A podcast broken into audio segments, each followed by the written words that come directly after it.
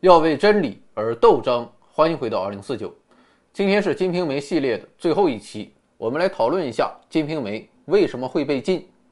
通过前几期节目，我们已经了解到，在中国文学史上，《金瓶梅》有着独特的价值，它直面人性深处的欲望，直面死亡的残酷和虚无，而且不论是对男人还是对女人，不论是对富人还是对穷人，《金瓶梅》一视同仁。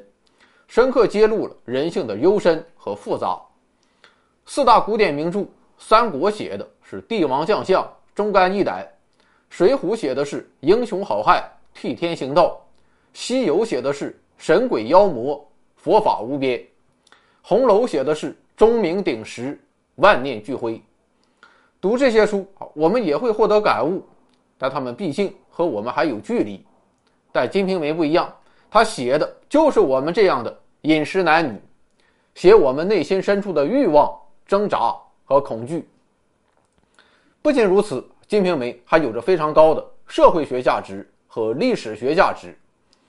这样一本书怎么能是禁书？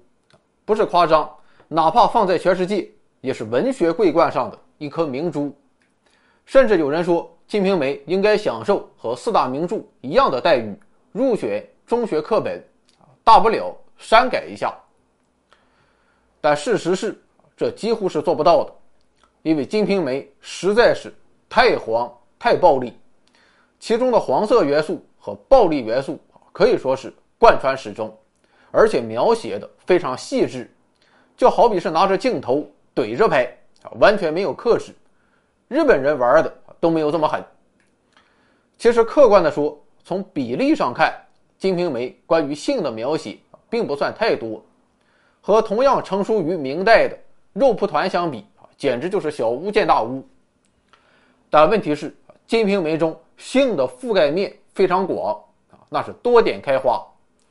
而且，《肉蒲团》的目的就是性，但在《金瓶梅》中，性不是目的，而且它不是孤立存在的，而是推动情节的发展，同时和金钱、权力、死亡。紧密的联系在一起，这就决定了《金瓶梅》关于性的内容很难进行删改。如果严格审查和删改，把黄色部分全部删掉，这部小说的价值就会大打折扣。倒不如直接就写一句话：“此处省略七十万字。”所以说，如果你的免疫力不是特别强，领悟力不是特别高，很有可能就完全沉浸于它的黄色和暴力之中。无法自拔，甚至是走上歧路，无法全身而退，严重影响社会的安定团结。即便不是如此，看《金瓶梅》也会伤神伤身，严重摧残祖国的花朵。明代画家董其昌非常喜欢《金瓶梅》，但他看完之后也表示，绝当焚之，应该把它烧了。之前提到过，在一九五七年。毛主席亲自拍板，人民文学出版社出版了两千本《金瓶梅》，只有副部长和省委副书记以上的人物，以及级别特别高的学者才能买。另外，要想买这一套《金瓶梅》，还有两个附加条件：一是已婚，二是年满四十五周岁。由此可见，《金瓶梅》的威力之大。我看到一个资料说。当时吉林省全省也只有两个人买到了《金瓶梅》，一位是时任吉林省委第一书记吴德同志，另一位是吉林大学的教授、著名诗人公木先生，他正是解放军军歌的词作者。太黄太暴力，这是《金瓶梅》被禁的第一个原因，另一个原因就是《金瓶梅》所呈现的社会的黑暗。我们对比一下四大名著，《三国》推崇的是忠孝，《水浒》虽然是造反，但高举的是忠义的大旗。最后，宋江心心念念的还是被朝廷招安，要为朝廷效力。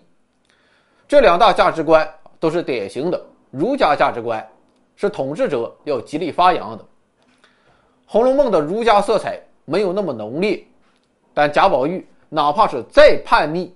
烧书的时候，也不愿意烧四书。另一位主人公林黛玉啊，她虽然不看儒家经典，但却偏爱庄子。至于《西游记》也是一样的，搞的是佛教那一套。这两大思想体系不能说充满了正能量，但至少劝人向善，活得洒脱，是儒家所包容的。可《金瓶梅》就太狠了，它的主旨完全背离了儒道释三家的思想，可以说是全方面立体式的颠覆了传统道德，把社会的黑暗直接怼你面前。在《金瓶梅》这里，没有一个好人，不是脏就是坏，不是邪就是烂。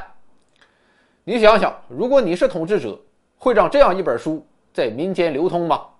难道我治下的？中国社会就是这样的黑暗、肮脏，就是这样的道德沦丧吗？所以《金瓶梅》在历史上被禁，黄色与暴力只是一个直接原因，根本原因还是在于它的无比黑暗。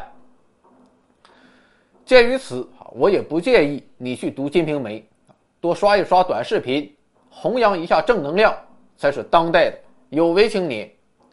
或者你也可以出去唱唱歌。听我说，谢谢你，因为有你温暖了四季。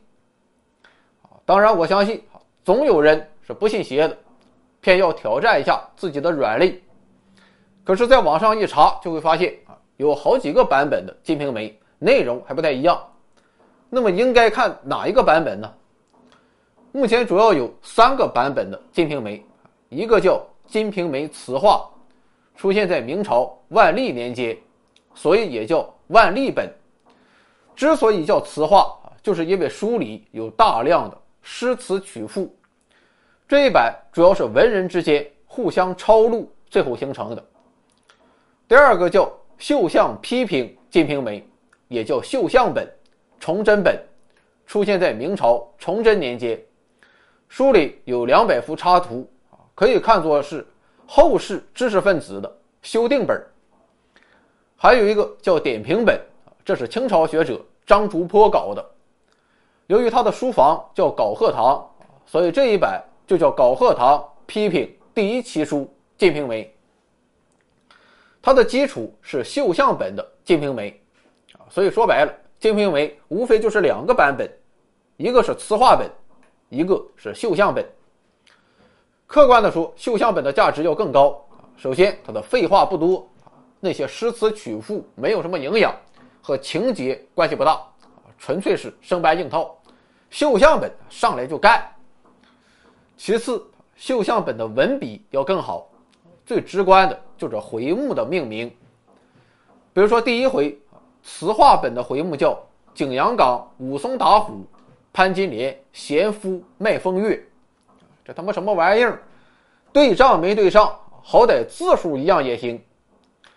而绣像本就很精致了，叫西门庆热结十兄弟，武二郎冷遇亲哥嫂。至于其他回目的情况也基本差不多。而且词话本的第一回完全是照搬《水浒传》，但绣像本则让西门庆首先登场，直接确立了西门庆的主角地位。另外，还有学者说，绣像本对生命的意义和本质的追问要更决绝、更超越。关于这一点，咱倒是没看出来。毕竟我的注意力主要放在了某些细节的描写之上，力图提高知识水平。反正就是这么回事儿，最好别看，万事大吉。最后，关于《金瓶梅》还有一个巨大的历史谜团，这就是作者。兰陵笑笑生到底是谁？关于这个问题，我看也有很多学者搞出一大堆长篇大论啊，也不知道研究这个它有什么意义，但至少是个学术成果，贡献一点学术垃圾。可以确定的是，反正不是我写的。我只想说，这得多色、多变态的人，才能写出《金瓶梅》这样的书。最后的最后。我想说一下我对于《金瓶梅》的看法。你别看我分析了这么多，分析了好几天，但我还是想说，我认为兰陵笑笑生就是想写一本大黄书。至于后人如何分析、如何赞扬，这是后人的事情，不代表作者本人观点。啊，当然，我估计你也不会去看《金瓶梅》，因为我们今天生活在一个影像世界，看那些密密麻麻的小字有什么意思？是不是？